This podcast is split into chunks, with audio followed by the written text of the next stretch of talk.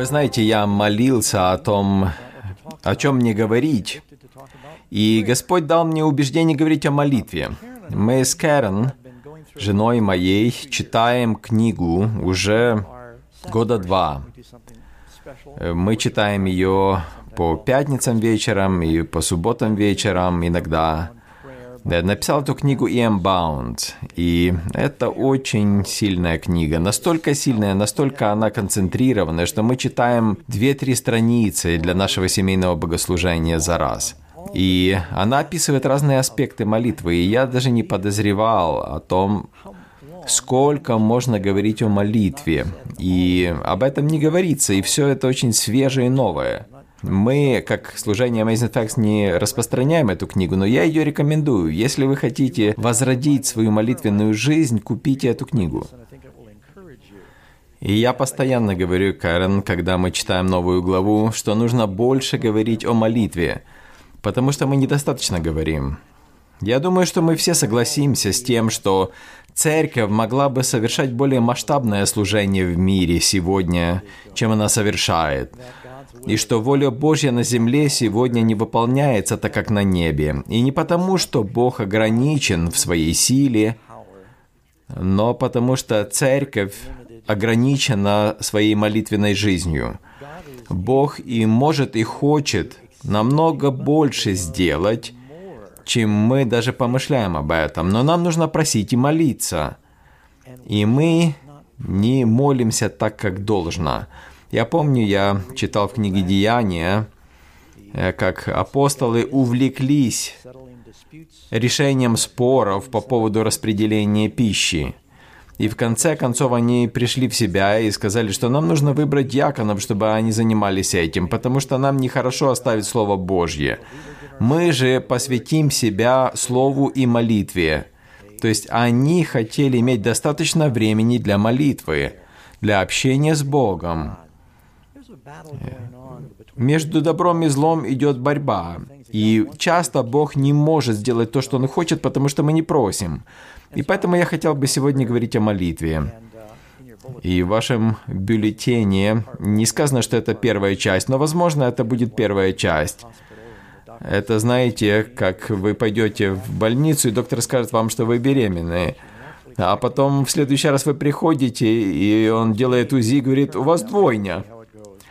Хорошо, итак, 10 ключей к ответу на молитву. Ну и, конечно же, это не исчерпывающая информация, намного больше можно говорить на эту тему. Помню, несколько лет назад я был на церковном собрании в штате Мэриленд, и все наши руководители церкви собрались, и нас поселили в гостинице через дорогу от офиса конференции. Это несколько лет назад было. И это еще до того времени, когда интернет стал повсеместным. Кто из вас читает новости по интернету? А кто из вас никогда руку не поднимает, когда пастор спрашивает? Но и в то время газеты распространяли, ложили под каждую дверь. И я открыл дверь, была зима, и я был в футболке и в штанах пижамных, и я открыл дверь, смотрю в коридоре, повсюду есть газеты, а под моей дверью нет газеты. Но я подумал, я возьму чью-то, потому что не все их читают, они постоянно остаются, и они есть тем более в фойе. Я подумал, ну хорошо, я возьму где-то там у соседа эту газету, ну, и вы знаете, что э, двери в номерах гостиницы закрываются автоматически. Я знал об этом, но я подумал, что я ж быстрый. И я поэтому толкнул э, дверь ногой, и я побежал за газетой. Но она у меня выпала, и мне пришлось еще раз возвращаться за ней, и дверь в это время закрылась. И там был плач и скрежет зубов. Потому что я стоял, это правдивая история, я стоял там, в холле гостиницы, и в этой гостинице полно пасторов. И я в красных пижамных штанах, босиком, в футболке, у меня нет ключа с собой. И я думал, что же я зайду назад. И я вот стою и размышляю, какие у меня варианты. У меня нет телефона с собой. В конце концов, я понял, что нужно идти в фойе в таком виде, потому что мне нужно достать ключи. Если бы у меня был телефон, я бы позвонил туда. Я подошел к лифту, и вы знаете, что смирение полезно для души. Я стою там, открываются двери, и президент конференции там. И он смотрит на меня и говорит, мы что, сегодня в домашнем, Даг? Я не буду говорить, как его зовут. Хороший человек. Я говорю, я оказался без ключа вне номера. Он говорит, да. Я говорю, а вы могли бы пойти и взять ключ для меня? И он пошел. Но ему не дали ключи от моего номера, но они послали там сотрудника, и поэтому еще больше смирения произошло для меня. Но когда ключ появляется, знаете, то совсем по-другому себя чувствуешь. И многие люди задаются вопросом, почему, кажется, молитва не работает, но они не понимают основ молитвы. Опять же, я не буду давать исчерпывающую информацию по молитве, но основы мы с вами разберем. Я вам сразу скажу, о чем мы будем говорить, чтобы вы могли следить за нашим планом и следить за временем и за вашим обедом. Мы будем говорить о постоянстве в молитве, о том, чтобы молиться с покорностью, конкретно молиться с верой, молиться искренне, настойчиво, проявляя послушание, терпеливо, проявляя эффективность также в молитве. И на каждый пункт у нас, по крайней мере, один будет библейский стих. Хорошо, итак, первое, молитесь, как Иисус. Наверное, это самое простое. Все ключевые аспекты молитвы мы видим в молитвенной жизни Иисуса. Библия говорит нам в Евангелии от Луки, 9.29, он находится на горе Преображения, и он молится, и он говорит, что вид лица его изменился.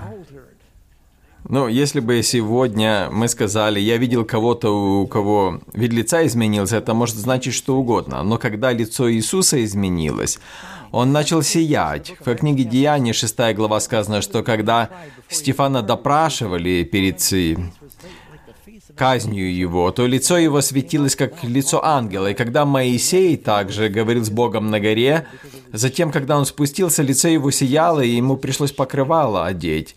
И также и лицо Иисуса засияло. Луки 11.1 также сказано, что когда Иисус молился в определенном месте и перестал, один из учеников его сказал ему, «Господи, научи нас молиться». Но это удивительно, когда думаешь над этим, потому что все они были иудейскими ребятами. Они выросли в синагоге каждую субботу, они были там. Их всех научили читать. Даже Давид умел читать, писать еще намного ранее. То есть они были грамотными, они молились в синагоге. То есть молитва не была чем-то новым. Но когда они слышали молитву Иисуса, и лицо его сияло, а они думали, почему у нас такого нет? То есть наша молитва не такая, и молитва фарисеев и священников тоже не такая. Общаясь с Богом, они не сияют, и поэтому они попросили «научи нас молиться». Что это значит? Это значит, что молиться можно научить.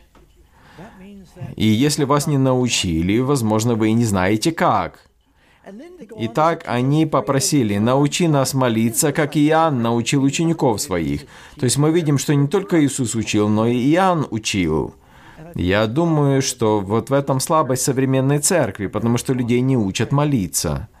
Некоторые люди считают, ну, у некоторых людей есть дар молитвы, они молитвенные воины, а это не мой дар. У меня другой дар. Друзья, я никогда не слышал, чтобы у кого-то был дар вождения, и кто-то говорит, ну, у меня нет дара вождения, пусть другие водят. Мы все учимся водить, потому что это очень важно, чтобы передвигаться. Ну, есть, конечно, исключения некоторые. Но молитва намного более важна для христианской жизни, чем умение водить автомобиль для передвижения. Поэтому нам всем нужно научиться молиться. И вы можете практиковать, знаете, как и в любой теме, которую вы изучаете. Вначале у вас не будет очень хорошо получаться. И поэтому мы будем говорить э, о том, что поможет нам научить молиться. Итак, первое. Первый ключ. Молитесь регулярно.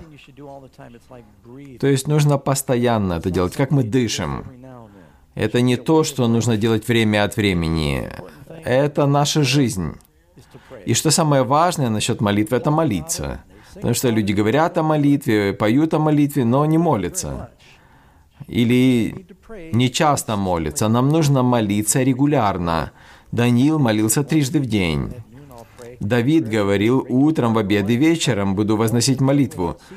Павел говорит, молитесь непрестанно. Один из самых коротких стихов Библии. То есть это значит, что мы должны ходить с Богом, общаться с Богом, не говоря уже о, о формальных молитвах. Нам нужно также просить. Иоанна 16:24 Иисус говорит, «Да ныне вы ничего не просили во имя Мое, просите, и получите, чтобы радость ваша, что ваша, чтобы радость ваша была совершенна. Кто хочет совершенную радость иметь?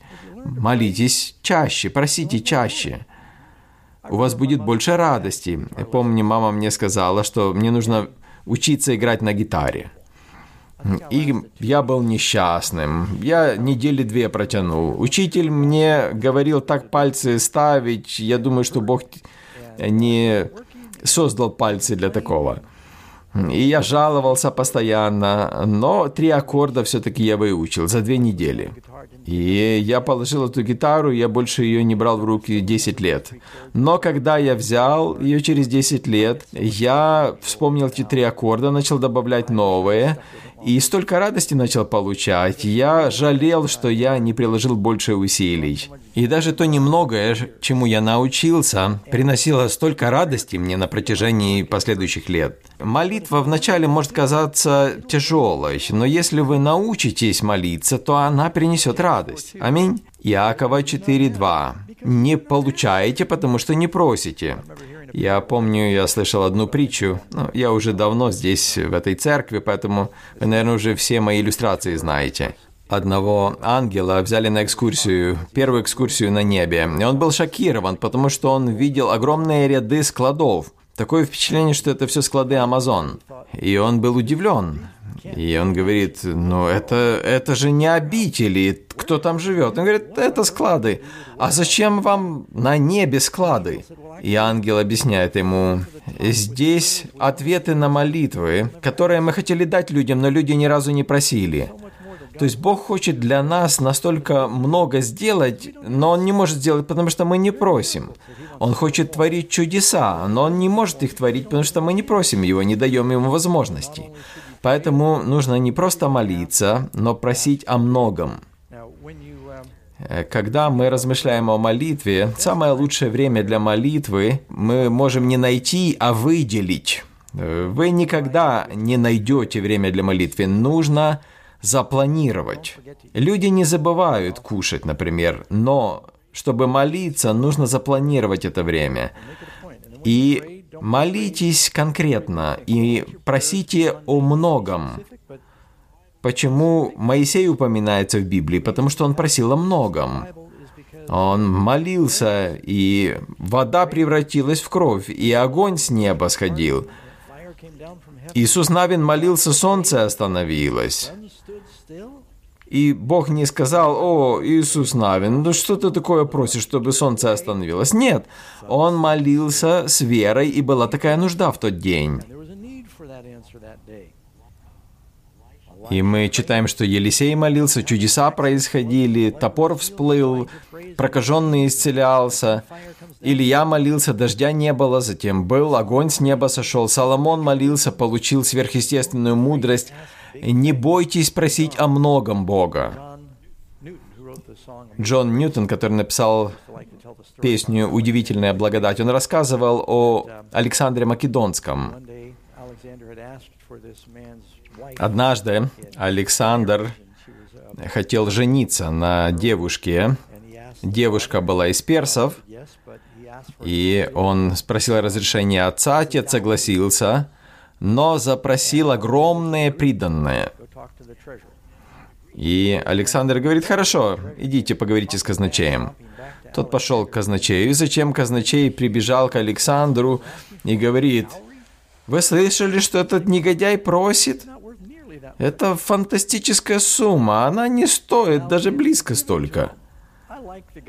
И Александр сказал, дайте ему, мне он нравится. Он почтил меня. Он считает, что я великий, богатый и щедрый. Если Александр так считал, потому что кто-то попросил большое приданное, кто больше, Бог или Александр Македонский? Поэтому вы никогда не сможете удивить Господа. Он хочет отвечать на ваши молитвы, большие и малые. Я помню, несколько лет назад я был на Филиппинах, мы снимали там евангельскую кампанию, и наша медиа-команда там была, и мы э, снимали удивительные факты, может быть, вы видели, например, удивительный факт о джипни, и в процессе всего этого, в конце дня, один член медиакоманды подошел ко мне и говорит, у меня плохая новость, Даг. Мы забыли одну из камер в джипни, это такси такие, и они уехали. 28 миллионов живет в Маниле. И эти водители не богатые, и камера стоит 8-9 тысяч долларов. Ну и печально, что все, что мы снимали, было на этой камере.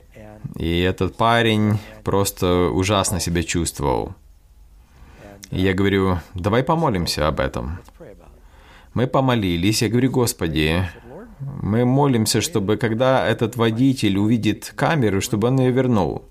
Ну, вероятность этого, конечно, небольшая. Потому что они не зарабатывают много денег. И такая камера помогла бы им на пенсию пойти сразу же. Я говорю, давай помолимся. И в молитве я сказал, Господи, я верю в то, что Ты ответишь на эту молитву. И когда я молился, я подумал так, Господи, я прошу, чтобы она не просто вернулась, а вернулась сегодня до вечерней программы.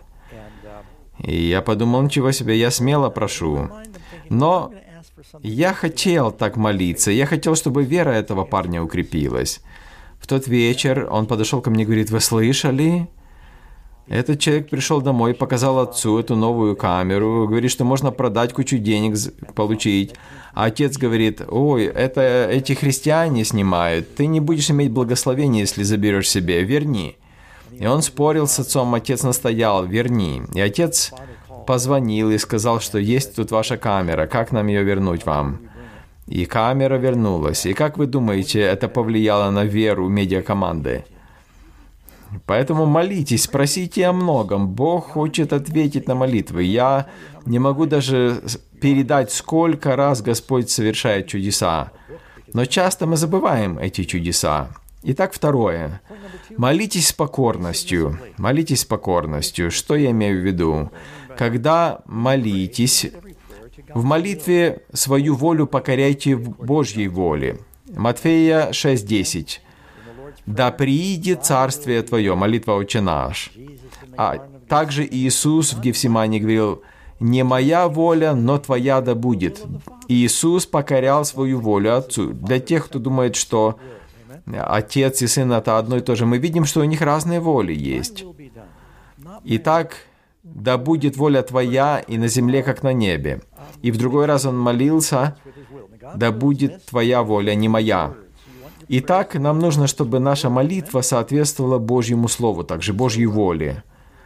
Это как в послании Иакова 4.3. «Просите и не получаете, потому что просите не на добро, а для вожделений своих». Валаам также, помните, он молился, чтобы он мог пойти и проклясть Израиль и получить большую сумму в подарок.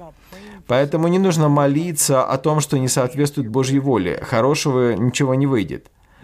Однажды израильтяне, это книга чисел, 14 глава, и во втором стихе сказано, что они жаловались на Моисея, Аарона, и все они говорили, если бы только, смотрите, какая у них молитва, если бы только мы умерли в Египте или в этой пустыне, это после того, как они получили 10 заповедей и все чудеса видели. И Бог сказал, все, достаточно, значит достаточно. Вы не войдете в обетованную землю, вы умрете здесь в пустыне.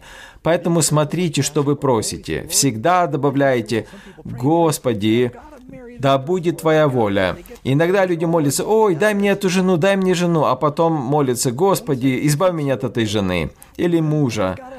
Или они просят работы, а потом они несчастны на этой работе. Поэтому нужно молиться о том, чтобы мы были там, где Господь хочет, чтобы мы были. Покоряйте свою волю Господу. Иаков и Иоанн подошли к Иисусу и говорят, мы хотим сидеть у тебя по правую и по левую сторону.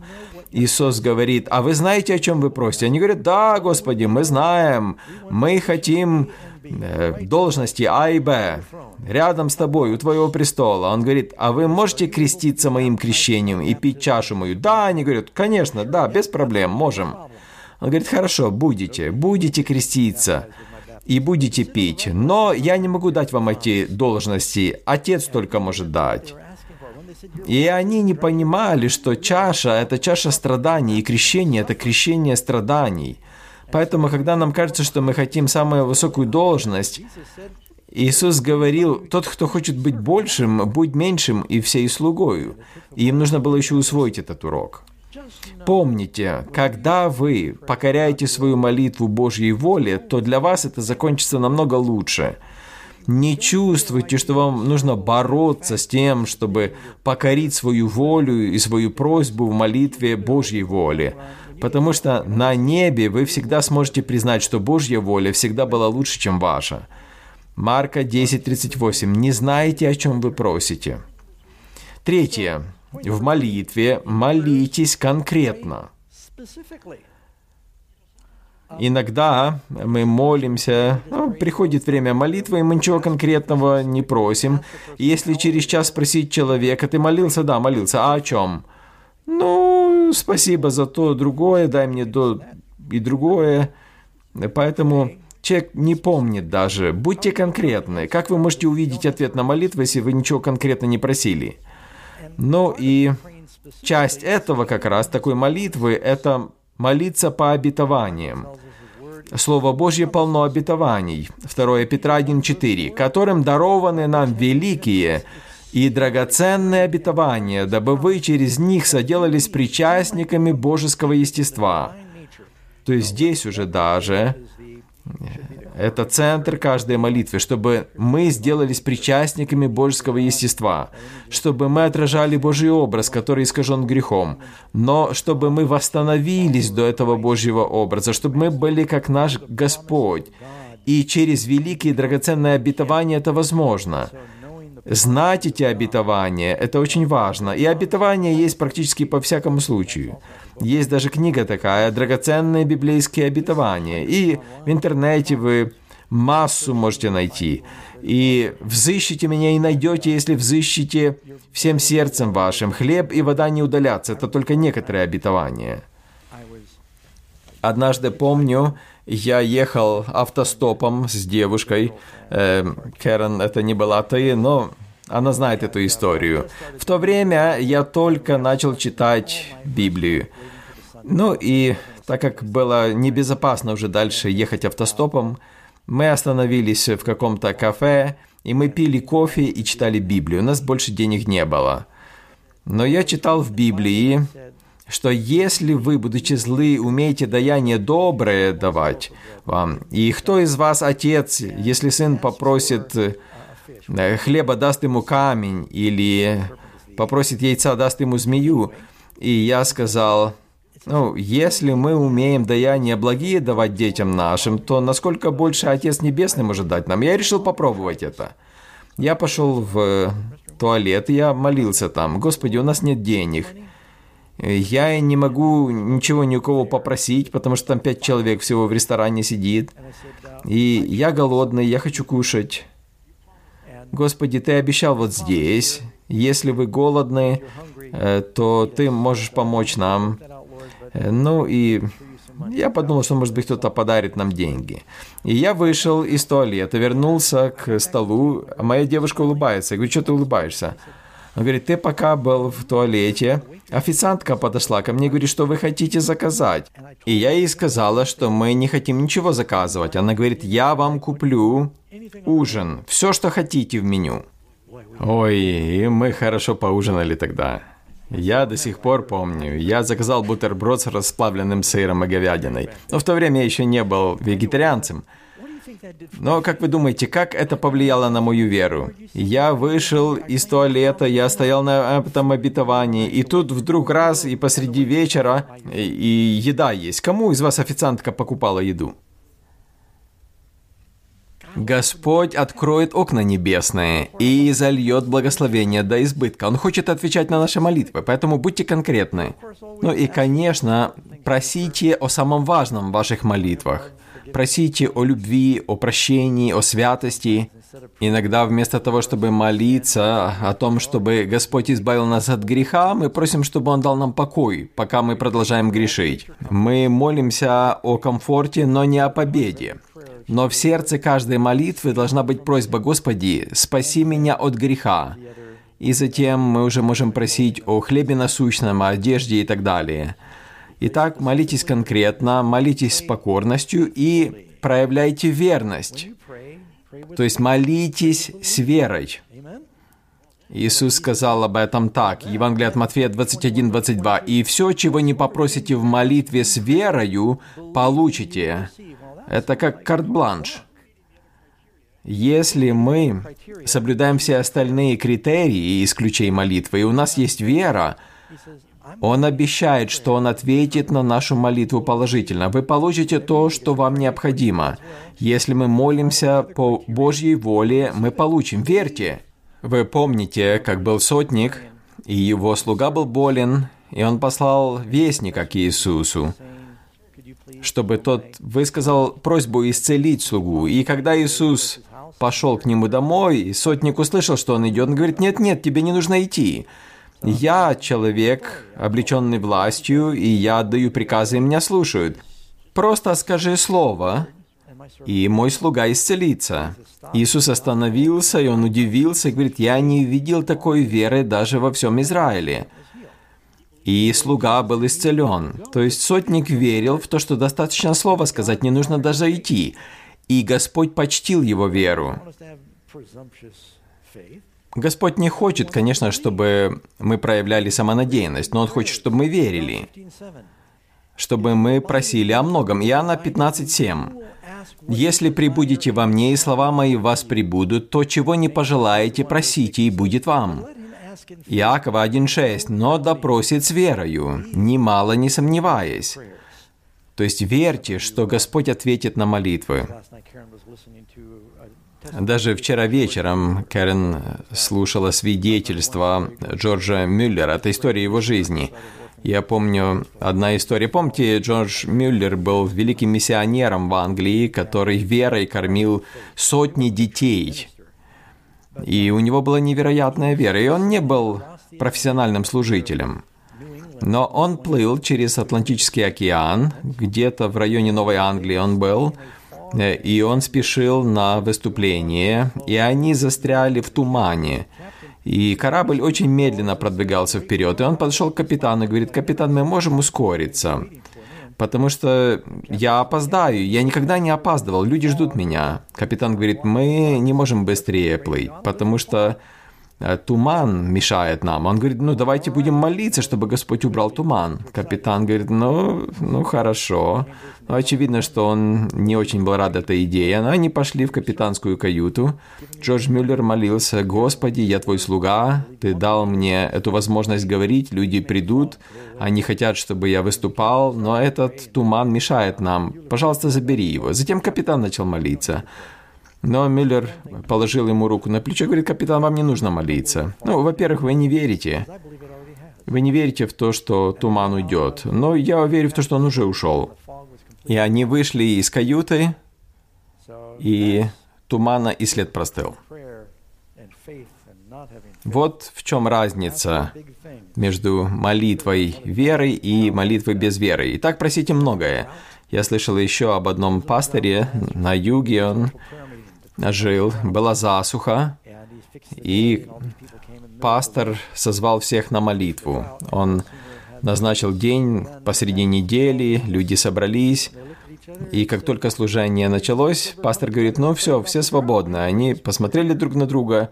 Говорят, мы же собрались, чтобы молиться о засухе. Он говорит, а где же ваши зонтики? Вы не принесли зонтики. Ну, конечно же, он сказал это так, э, чтобы подстегнуть их. Конечно же, они потом молились вместе. Но нужно верить.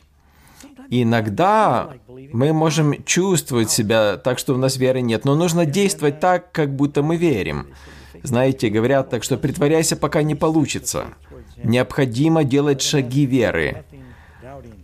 Я помню, однажды читал Библию, история Илии, помните, там тоже была засуха и голод, и в конце концов, когда он молился, то огонь с неба сошел и поглотил жертву, и он уничтожил пророка Вала, и люди признали, что Господь есть Бог, Господь есть Бог. И Илья сказал Ахаву, едь домой, потому что звук сильного дождя приближается, а на небе ни облачка не было. Илья еще даже не молился о дожде, но он сказал царю, прячься, потому что сейчас будет сильный дождь. И затем Илья взошел на гору и начал молиться. И он молился и молился до тех пор, пока слуга его не сказал, «Я вижу маленькое облачко на западе, где-то с человеческую ладонь. Ну, то есть он выставил ладонь вперед, и где-то вот такое облачко было. И в конце концов он молился, пока небо не почернело, и пошел огромный ливень. Но еще до того, как появились облака, он имел веру, и с верой он сказал царю, «Иди, прячься». Бог хочет, чтобы мы верили в Него. Вы можете подумать, а как я могу так молиться? Бог поможет вам. Павел обещает, Римляна 8.26, также и Дух подкрепляет нас в немощах наших. Ибо мы не знаем, о чем молиться, как должно, но сам Дух ходатайствует за нас воздыханиями неизреченными. Э, позвольте напомнить всем, когда я говорю о молитве, может быть, вы подумаете тоже, я не конкретно молюсь, неверно молюсь, то есть не постоянно и так далее. То есть я не умею молиться. Но вы знаете, кто из вас верит в то, что Господь посылает дождь на праведных и неправедных?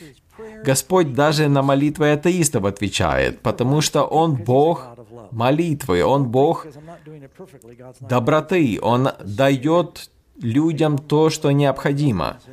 И поэтому нам нужно молиться, как мы можем.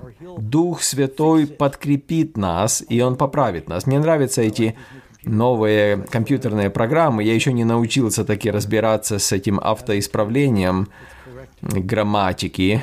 Но это удивительно, знаете, компьютеры исправляют нашу несовершенную писанину. Представьте себе, как Дух Святой исправляет. Пятое. Молитесь искренне. То есть от чистого сердца. Господь хочет наше сердце. Иногда люди молятся, и они не вкладывают сердце в это. И у меня такое было. Бывает, молишься формально просто. Как вы думаете, Господь благословляет это? Он хочет общаться с нами от сердца к сердцу. Он говорит, сын мой, дай мне сердце твое. То есть молитва должна быть от сердца. Молись и думай, о чем ты молишься. И если мы повторяем одни и те же слова постоянно, нам нужно помолиться, Господи, дай мне какой-то больший словарный запас, помоги мне по-другому говорить. Знаете, даже с женой я стараюсь по-другому, по-разному говорить, вернее. Как-то по-новому я подбираю новые слова, комплименты, я смотрю, как она реагирует. То есть так интереснее жить, правда? Так и с Господом. Иеремия 29.13. «И взыщите меня, и найдете, если взыщите меня всем сердцем». Видите, всем сердцем сказано, не просто взыскать его, но всем сердцем. Книга Екклесиас, Соломон говорит, 9 глава 10 стих, «Все, что может рука твоя делать по силам, делай». И это касается и молитвы также. То есть вы говорите с Богом, старайтесь максимально выкладываться. Чарльз Сперджин приводил такую иллюстрацию. Молитва тянет за подол и заставляет Божий колокольчик звенеть. Некоторые едва будоражат колокольчик. Они молятся с такой линцой, другие время от времени создают звон. Но тот, кто имеет общение с небом, смело берется за подол и звонит постоянно изо всех сил. И я представляю себе того горбуна из собора Парижской Богоматери Квазимода, который повис на веревке колокола и начал раскачиваться на ней, от чего колокол гудел. Так и вы хватайтесь за веревку и заставьте Божий колокол звенеть. Аминь. Делайте это от всего сердца. Вы знаете, Бога не впечатляют долгие молитвы. Иисус много говорил о лицемерах, которые долго молятся. Бога больше интересует настойчивые и пылкие, искренние молитвы, короткие, но насыщенные. Они более эффективны, чем длинные молитвы, когда человек не вкладывает в них сердце. Короткая молитва, направленная к Господу, важнее, чем долгая молитва, направленная на людей, чтобы повлиять на них. Фарисеи молились, чтобы показаться перед людьми. Но когда Илья молился, огонь сошел с неба. Как долго он молился? Там вся молитва записана, 17 секунд где-то. И огонь сошел с неба, и началось возрождение. Но он, конечно, молился много и до того. Но в этот момент он конкретно помолился, по существу, чтобы народ узнал, что Господь есть Бог. Он говорит, услышь, Господи, услышь. И он молился о Божьей славе. Пророки Ваала молились целый день, но ничего не происходило. Так происходит и в некоторых церквях тоже. Бог хочет, чтобы мы молились искренне, сердцем, посвященно, искренне. Молитесь непрестанно. Это не касается общественной молитвы. Книга Екклесиаст 5.2. «Не торопись языком своим, когда входишь в Дом Божий». Вы слышали о музыканте, которого прославляли, потому что он долго играл? Или его прославляли, потому что он хорошо играл? Бог хочет, чтобы мы молились от сердца и были конкретны. И, может быть, как подкатегорию я добавлю сюда еще. Но молитесь настойчиво. Это касается искренности также. Молитесь непрестанно. Да сподобитесь избежать всего грядущего в этом мире. Иисус говорил, молитесь непрестанно. Книга Деяния, первая глава. Они пребывали в молитве. Деяния 1.14. Молитесь непрестанно, опять же. Деяние 6.34. А мы посвятим себя постоянной молитве. Деяние 10.2. Корнилий постоянно молился Господу. Римлянам 12.12. 12. «Радуйтесь в испытаниях, непрестанно молитесь». Ефесянам 6.18. «Всегда молитесь, всякую молитвою». Вы видите направленность какая здесь? Молитва — это не просто, когда вы назначаете себе время для молитвы три раза в день, хотя это тоже может быть. Но это как дыхание, это постоянное общение с Богом, это разговор с Богом постоянно на протяжении дня, спонтанные молитвы. Вы можете молиться, когда вы даже плаваете. Петр так делал. Вы помните, он тонул и сказал, «Господи, спаси». Очень короткая молитва, очень искренняя, очень сердечная, так ведь? И Господь услышал эту молитву? Конечно же. Иосафат молился, когда за ним погнались враги. И у него молитва была даже короче. Он сказал, «Господи, помоги!» Бог ответил на его молитву. Она была искренней? Да. Поэтому, кто из вас молится во время вождения? Особенно, когда на льду машина идет юзом, и мы взываем Господу.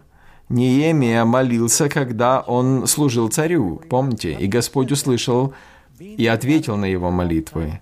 Сказав все это, что нужно постоянно молиться. Конечно же, есть время официальной молитвы. Я не буду много об этом говорить, но хочу сказать, что уместно для тех, кто могут, в молитве склонить колени перед Господом. Не всегда это делать, но не нужно всегда это упускать. Господь много говорит об этом. Вы можете прочитать об этом Евангелие от Луки, Иисус, склонившись, молился, Петр, склонившись, молился, Павел, склонившись, молился, Даниил встал на колени, молился. Давид говорит, пойдемте, преклонимся пред Господом, припадем.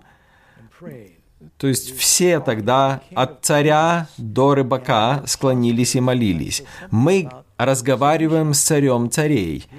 И наша поза, она указывает на нашу покорность. Люди склоняются перед вельможами. Разве не нужно тогда склониться перед Богом? Перед Ним преклонится всякое колено. Я понимаю, конечно, когда стареешь, бывает, станешь на колени, не можешь встать. Бог не хочет нас мучить или пытать как-то. Но если мы молоды и здоровы, я думаю, что уместно склоняться перед Господом. Я часто склоняюсь.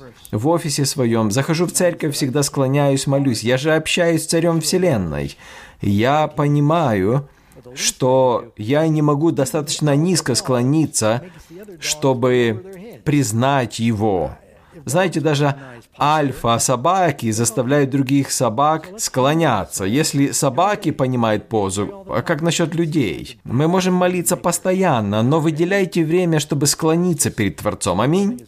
Поэтому я думаю, что это библейское учение, и оно теряется. Многие протестантские церкви молятся и прыгают, и стоят, знаете, как гордый фарисей, который сам в себе молился. А мытарь, он склонился и он ударял себя в грудь. И так нам нужно смиряться и делать это постоянно. Молитесь также терпеливо. Господь всегда отвечает на молитву веры. Может быть, не так быстро, как нам кажется. Иногда мы теряем терпение. Помните, Авраам молился, чтобы стать отцом, но когда это не произошло так быстро, как они с Сарой ожидали, они утратили терпение, и они взяли дело в свои руки.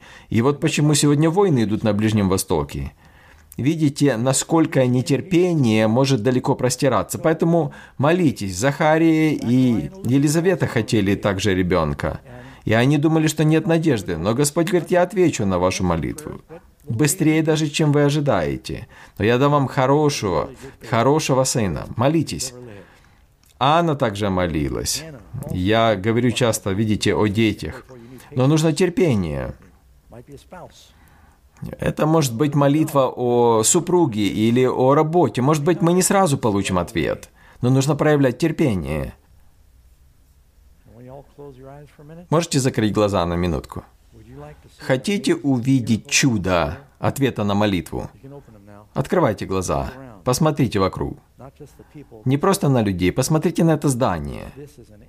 Это ответ на молитву.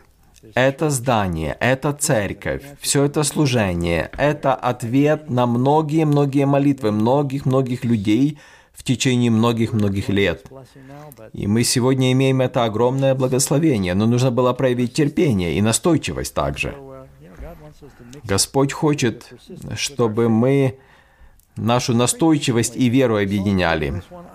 Псалом 39.1 «Твердо уповал я или терпеливо ожидал я Господа, и Он преклонился ко мне и услышал вопль мой». Господь сказал, что сделает Давида царем, но сколько времени прошло, прежде чем он стал? Господь сдержал свое слово? Да. Ну, иногда нам кажется долго, но на самом деле это недолго. Для Господа один день как тысяча лет, поэтому Он довольно быстро действовал. Господь ответит на вашу молитву так быстро, насколько это надо. Потому что иногда медленный ответ – это то, что нужно. Мы развиваем терпение. Когда молитесь о любви, будьте осторожны, потому что что Господь сделает, Он окружит вас людьми, которых вам нелегко будет любить, но вам нужно будет разбивать терпение. И если вы молитесь о том, чтобы иметь сильные мышцы, то Господь даст вам что-нибудь носить, бремя какое-нибудь. Но молитесь, молитесь. Псалом 36. «Надейся на Господа и твердо уповай на Него». Важно также уметь слушать Господа ожидать на коленях. Иногда, когда мы молимся, мы так спешим, и нам кажется, все, мы уже обо всем помолились, и мы вскакиваем. Но молитва – это общение в две стороны. И поэтому, когда мы помолились и все сказали, нам нужно в тишине постоять и ожидать, может быть, Господь что-то нам хочет еще сказать. иногда Дух Святой напоминает мне что-то, когда мой разум блуждает. Поэтому нам нужно останавливаться и слушать Господа на коленях. Я помню, как я слышал э, от управляющим оперы. И он пришел в свой офис, и одна женщина, богатая женщина была в опере, и она пришла к нему и говорит, у меня была брошь ценой в 10 тысяч долларов, и я потеряла ее где-то здесь. А он спрашивает, где вы сидели? А она объяснила. И он говорит, подождите, они по телефону говорили. Он говорит, я пойду посмотрю. Он нашел эту брошюру, минут через 10 подошел, а она положила трубку и больше не звонила, и он не смог ее найти. Она устала ждать. И я думаю, как Господь желает нас благословить, а мы часто вскакиваем и уходим. Поэтому дайте Господу шанс обратиться к вам, когда вы молитесь. Молитесь, проявляя послушание. Э, это, конечно, непростой вопрос. Вы знаете, что послушание – это один из ключей ответа на молитвы. 1 Иоанна 3,22. «И чего не попросим, получим от Него, потому что соблюдаем заповеди Его и делаем благоугодное пред Ним». Ну, во-первых, смотрите, э, кто-то может жаловаться, что я такое читаю. Во-первых, это не мои слова, это Божьи слова. Кажется, что здесь так говорится, что если будешь послушна, я отвечу на твою молитву. Но здесь нужно правильно понять. Благодаря молитве мы можем проявить послушание, и послушание дополняет молитву. Разве Иисус не говорил, молитесь, чтобы не впасть в искушение? Бодрствуйте и молитесь, так? Когда вы будете молиться, Господь даст вам силу устоять в искушении. И для тех, кто желает проявить послушание, Господь многое делает. Четвертая книга Царь, 20 глава, стихи 2 по 6. Езекия, когда он услышал о смертельном диагнозе, он отворотился лицом своим к стене и молился Господу, говоря, «О Господи, вспомни, что я ходил пред лицом Твоим, верно, и с преданным Тебе сердцем, и делал угодное в очах Твоих». И заплакал Езекия сильно. Исаия еще не вышел из города, как было к нему слово Господне. «Возвратись и скажи Изеки, владыке народа моего, так говорит Господь, Бог Давида, отца твоего. Я услышал молитву твою, увидел слезы твои, вот я исцелю тебя». Я всегда удивлялся, он говорит, «Господи, я был верен тебе». Конечно, мы не можем постоянно так говорить. Вторая книга Паралипоменон 7.14. Кто из вас знает этот стих? «И смирится народ мой, который именуется именем моим, и будут молиться, и взыщут лица моего, и смотрите, и обратятся от худых путей своих, то я услышу с неба, и прощу грехи их, и исцелю землю их». Итак, какой один из ключей ответа на молитву? Покоритесь Господу, проявляйте послушание. Первое послание Тимофею 2.8. «Итак, желаю, чтобы на всяком месте произносили молитвы мужи, воздевая чистые руки». Я слышал, как э, некоторые пасторы говорят, что нужно всегда молиться, воздевая руки к небу. Но Павел здесь не об этом говорит, хотя можно и так молиться, но здесь имеется в виду о святости. Когда молитесь, то молитесь со святыми руками, чтобы наши действия, наши слова соответствовали тому, что мы просим. Много может усиленная молитва праведного, Иаков говорит. Псалом 65:18. «Если бы я видел беззаконие в сердце моем, то не услышал бы меня Господь». Притчи 28:10. «Кто отклоняет ухо свое от слушания закона, того и молитва мерзость». Господь, конечно, благ. Он отвечает даже на молитвы атеистов. Он милостив и он отвечает на молитвы. Но я думаю, что многие молитвы остаются без ответа, потому что мы непокорны. Господь может намного больше сделать, если мы будем по-настоящему представлять Его, проявлять послушание и молиться с верой. Скажите «Аминь», пожалуйста, потому что это правда. Он хочет, чтобы мы проявляли послушание, и это дополняет наши молитвы. Восьмое, мы уже почти дошли до конца. Молитесь инициативой. Что я имею в виду? Молитва должна сопровождаться действием. Просите и действуйте тогда. Матфея 7.7. Иисус говорит, просите, и что там дальше? И дано будет вам.